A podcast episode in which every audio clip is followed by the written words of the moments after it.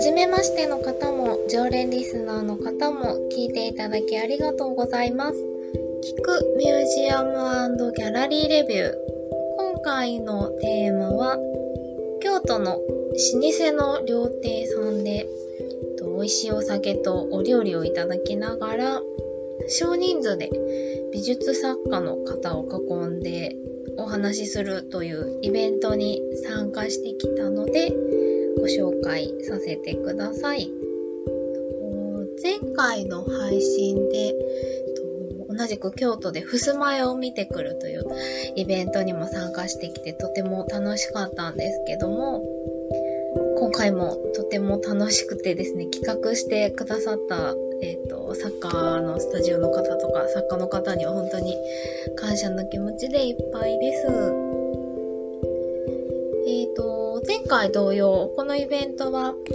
京都市内で3月の上旬に開催されていたアーティストフェア京都という、えっ、ー、と、アートのお祭りのような、いろいろな、えっ、と、市内各所のスペースで美術作家、えっと、現代アートですね。現代作家の皆さんが作品をご紹介したり、まあ、あの買うこともできるようなイベントがあったんですけどもそこに、と、都内からと伺いまして参加してきた中で開催されていた関連イベントの一つでした。まあ、あの、だいぶ私自身フリーランスなので、えっ、ー、と、この2年3年ぐらいはやっぱりまあ自分自身の健康第一の仕事でもあったりしますからなかなかあのいろんなとこに取材に行くには行くんですけどもどなたかをあの食事にお誘いしたりとかお酒の席ご一緒したりっていうのは正直、控えていたところもあったんですがえっ、ー、とやっとお誘いしやすい雰囲気に徐々になってきまして、私もあの、久しぶりにお友達とかお仕事でお世話になってる方々とお食事に行けるようになったなと、改めて思っていたんですが、この時も、あのー、皆さんでお酒とかお食事をちょっといただきながら、作品を見て、作家の方とお話しして、あとはご一緒してるコレクターの方とか、お友達の方とかと、まあ、あの雑談のようにゆるくお話ができるっていうのは本当に楽しかったです。こういうイベント的な作品見ながらちょっとみんなで何かをいただきながら楽しむ会っていうのは、うん、美術館だとなかなかちょっと難しいところがあるんですけども、ギャラリーなどで行われる個展とかグループ展とかなどでは、まあ、オープニングレセプションという形で割とたびたび行われているようなものになっています。まあ、その形式に結構近しいイベントかなと参加してみて私は感じました。えーと、今回開催されていた場所、あの冒頭で老舗の料亭とご紹介したんですけども、えーと、下鴨茶寮という老舗の京料理をお出しする京懐石のお料理をお出しするお店です。下鴨茶寮さんはですね、京都市左京区の住所になります。あの世界遺産にもなっている下鴨神社の近くにありますね。えっ、ー、と、お店の創業は、なんと1856年なので、えっ、ー、と、幕末になりますかね。うん。本当に、まあ、160年とか、あの、歴史が続いているお店に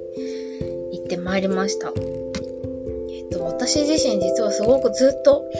伺ってみたい京都のお店の一つでした。えっ、ー、と、下鴨茶寮さんのことを知ったきっかけは、小山君堂さんという、えっ、ー、と、今だと放送作家もされてますし、映画の脚本も手掛けてらっしゃいますし、ラジオの生放送のパーソナリティもやってらっしゃったりするような、本当マルチに様々な企画と、まあ、ご自身も出演していろんなものをご紹介されたり、まあ、えっ、ー、と、携わってらっしゃる方です。えっ、ー、と、くんどうさんは、私多分、うん、20代ぐらいの頃から、割とずっとそのお仕事も含めて憧れの方で、まあ、20代半ばで、えっ、ー、と、採用候補、広告のお仕事をするようになった時期があって、で、くんどさんの本をたくさん読んだりとかもしてましたし、もちろんラジオを聞いたり、テレビ番組見たりして、なんでしょう、ファンになってたっていうとこも大きいですかね。で、えっ、ー、と、そのくんどさんが、えっ、ー、と、2012年に、この下鴨茶寮さんの経営を、まあ、ご縁あっておかみさんから相談されて、えっ、ー、と、6代目のオーナーとして引き継がれました。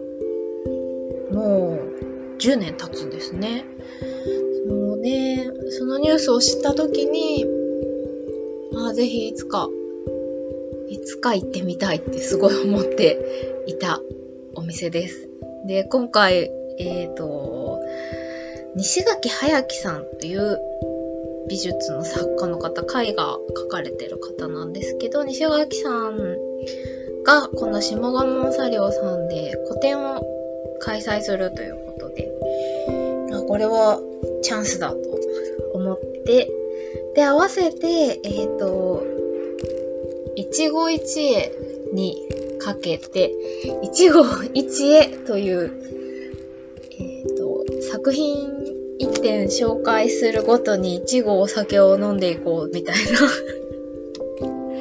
かなりユニークなイベントを、えーと、夜、2日間にわたって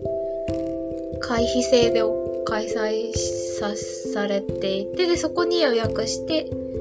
伺ってきました。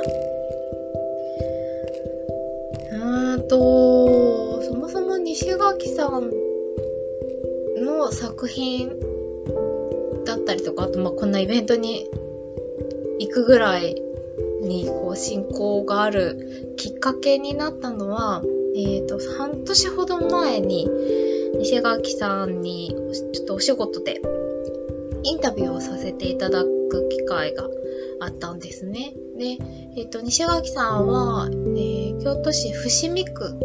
京都駅からちょっと南に下がった場所、エリアなんですけど、そこに、えっ、ー、と、スタジオ配電盤という、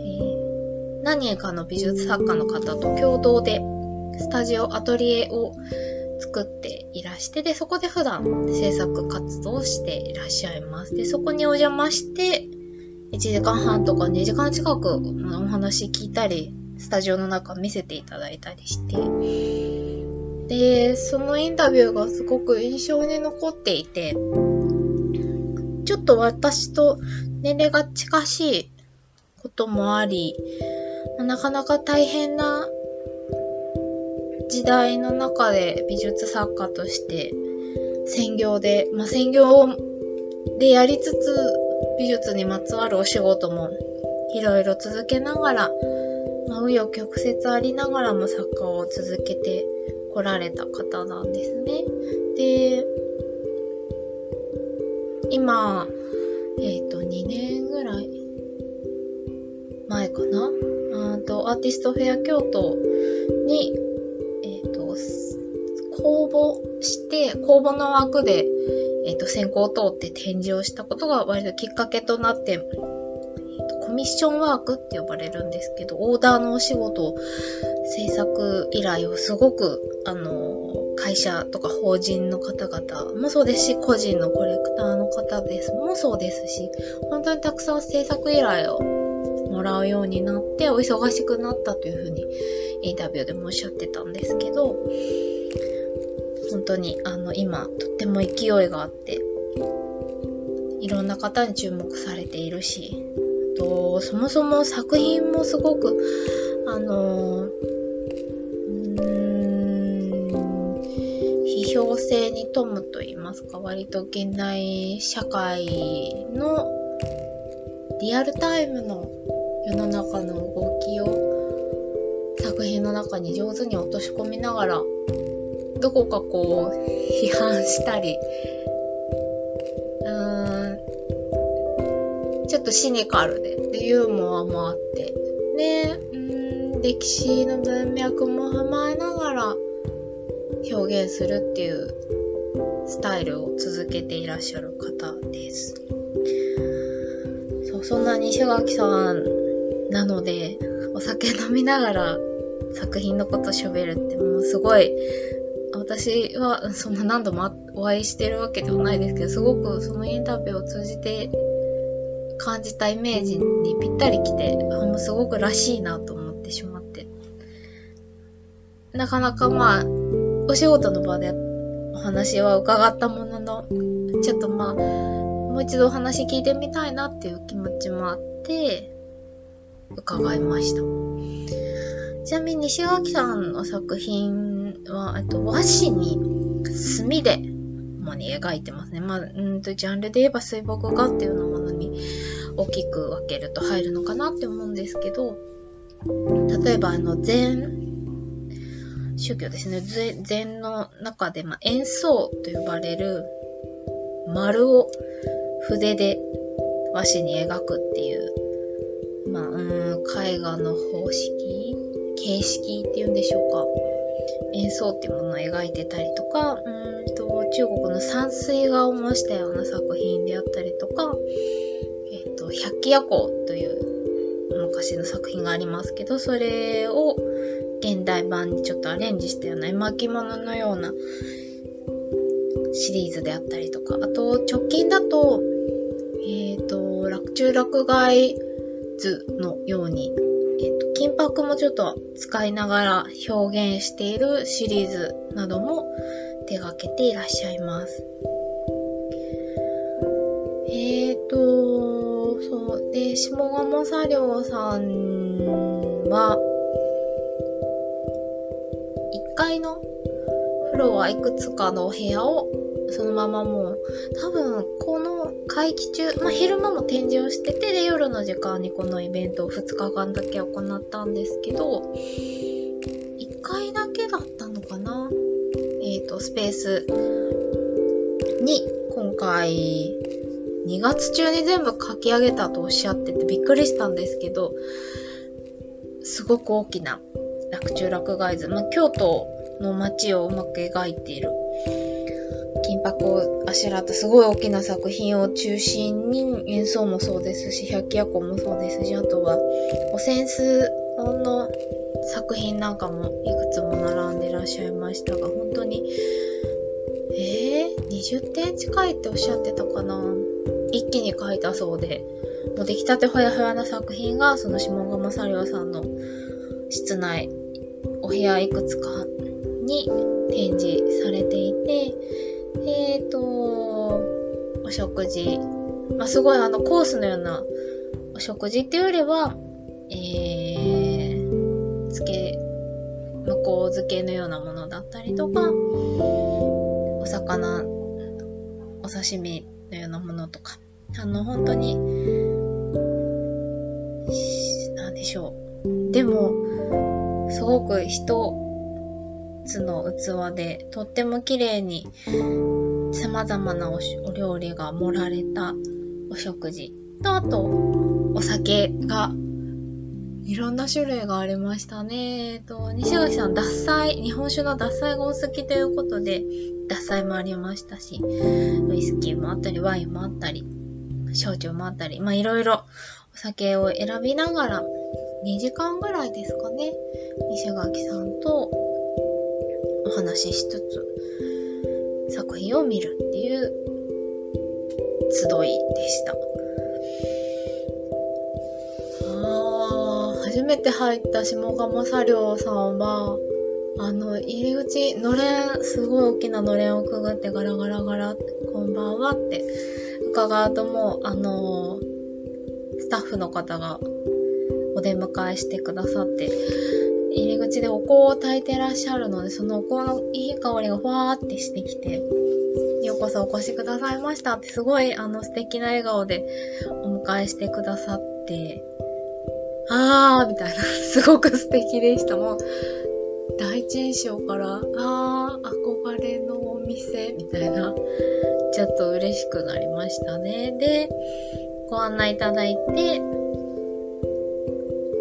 酒をいただきながらお食事を早速いただきました。で、まあ、あのー現代の作品とはいえ、まあね、あの、お酒かけちゃったり、お食事こぼしちゃったりみたいなことがないように、ちょっと作品とは物理的に離れたとこで、お席でお食事をいただいて、で、西垣さんが、いくつかテーブルを回りながら作品のことをお話ししたりとか、まあ、最近どうですか？みたいな話をしたりっていう感じで本当に和気あいあいと賑やかに楽しい時間でしたね。私がお邪魔したのは、えっ、ー、と、前半の部と後半の部の後半の部で、ちょうど、うんと、私ともうお一組作品のファンだとおっしゃる関西からお越しの、えっ、ー、と、方々と、多分、その方もきっと西垣さんの作品古くからあのファンでいらして応援してらっしゃるんだろうなっていう方と、えっ、ー、と、西垣さんの小学校からの幼馴染っていう方と、なので、1、2、3、4組のお客さんに、西垣さんアルトテックっていう西垣さんが所属というか、一緒にお仕事したりしている京都のアートコレクティブっていうのかな、チームがあるんですけど、まあ、スタジオといいますか、事務所といいますか、のアルトテックのスタッフの方がいらっしゃる感じなので、だから、まあ、10人も満たないぐらいの本当に和気あいあいとした回でした。本当に楽しかったです。で、この日は、えっ、ー、と、さんのファンだというコレクターの方々が、まあ、ほぼほぼ実はその、え、ー、と、2日間あるうちの初日の方の第2部だったんですけども、えっ、ー、と、昼間のうちにもうほぼ全ての作品が完売していて、で、コレクターの方々はなんかぜひ買いたいっておっしゃってたんですが、まあ、昼間にはお邪魔できず、で、夜にいらして、掛け軸の作品などをお買い求めになっていました。いや、すごい盛り上がりましたね。とても楽しかったです。ご一緒しながらあの作品のお話とか、お持ちの作品のお話聞いたりとか、うんと、西垣さんの作品の魅力っていうか、西垣さんの魅力って感じかな。あの、西垣さんの面白い、面白いというか魅力的なところを、まあ、一緒にお話ししたりとか、本当に楽しかったですね。なんか、いい回だなとしみじみ思いながら帰ってきた次第です。えやっぱこの、ちょっと、お食事、お酒の席をご一緒しながらって、やっぱ人間すごい打ち解けられて楽しいよなっていうのも改めて感じましたし、まあ、下鴨サリオさんのようにお料理間違いないすごくあの室内のしつらえも素敵で隅々まで観察してしまったんですがお庭が真っ暗だったのでよく見えなかったんですけど、まあ、明らかに素敵でしたし、ちょっとライトアップされた様子がすごい美しかったですし、置かれている椅子とか机とかも、が、あのー、歴史を感じるものがさりげなく置かれていて、いやいや、いいなぁ。ました。ちょっと、今度は、夜はなかなかハードルが高いですけど、昼間の時間帯とか、あとアフタヌーンティーをやってらっしゃるっていうのをホームページで後で見て知ったので、ちょっとまた京都に伺うタイミングで、お食事だったり、お茶だったりでお邪魔できたら嬉しいなとも思いました。ね東京でもきっとこういう会自分が、まあ、公にあんまりなってないだけで、いろいろなところできっといろいろな方が開催しているんだろうなと思います。なんかお聞きくださっている方も、あのー、作品が好きで応援してらっしゃるという作家の方とかがもしいらっしゃれば、ぜひこういう機会、ちょっとね、なかなか私一人で参加したんですけど、ちょっとハードル高いなって思うと思うんですが、あのー、集まってる初対面の皆さんも、作品、作家の方が好きでお越しになってる方も多いので、あの、すごくお話ししやすい、楽しかったですので、ぜひ機会があれば参加してみてはいかがでしょうか。楽しさが伝わったかな？どうでしょう？本当に楽しかったです。なかなか、ある意味とってもクローズドな場だからこそ、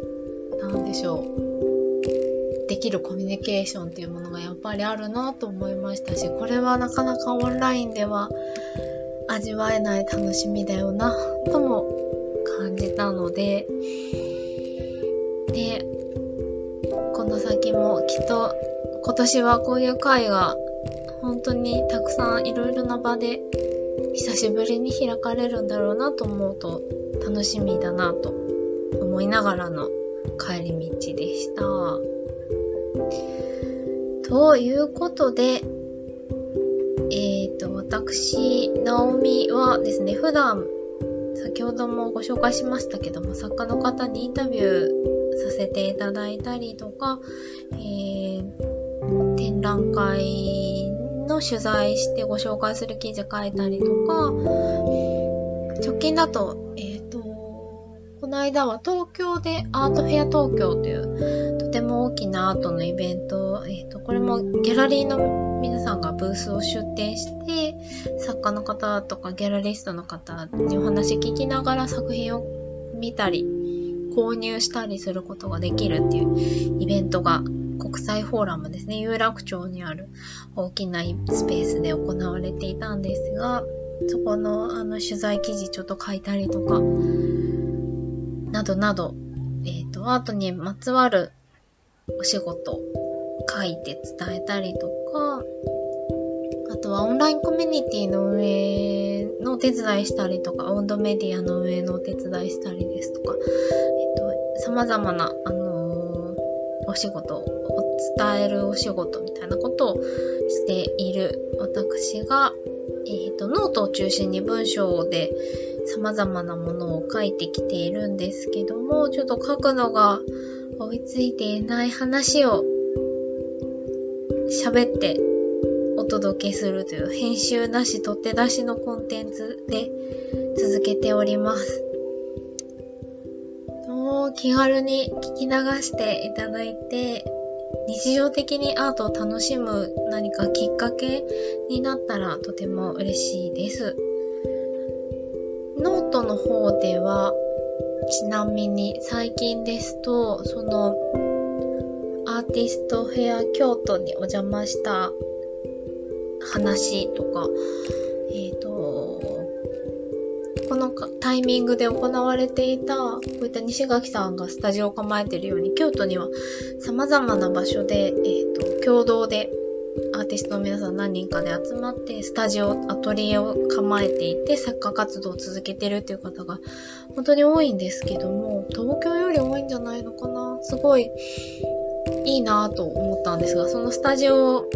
ぐるぐるバスツアーで巡るっていうイベントにも実は参加してきたので、そのお話を書いてご紹介したり、みたいな、あの、記事も最近だと更新しましたので、よろしければぜひお読みください。では、また次の配信でお耳にかかれるのを楽しみにしています。聞いていただきありがとうございました。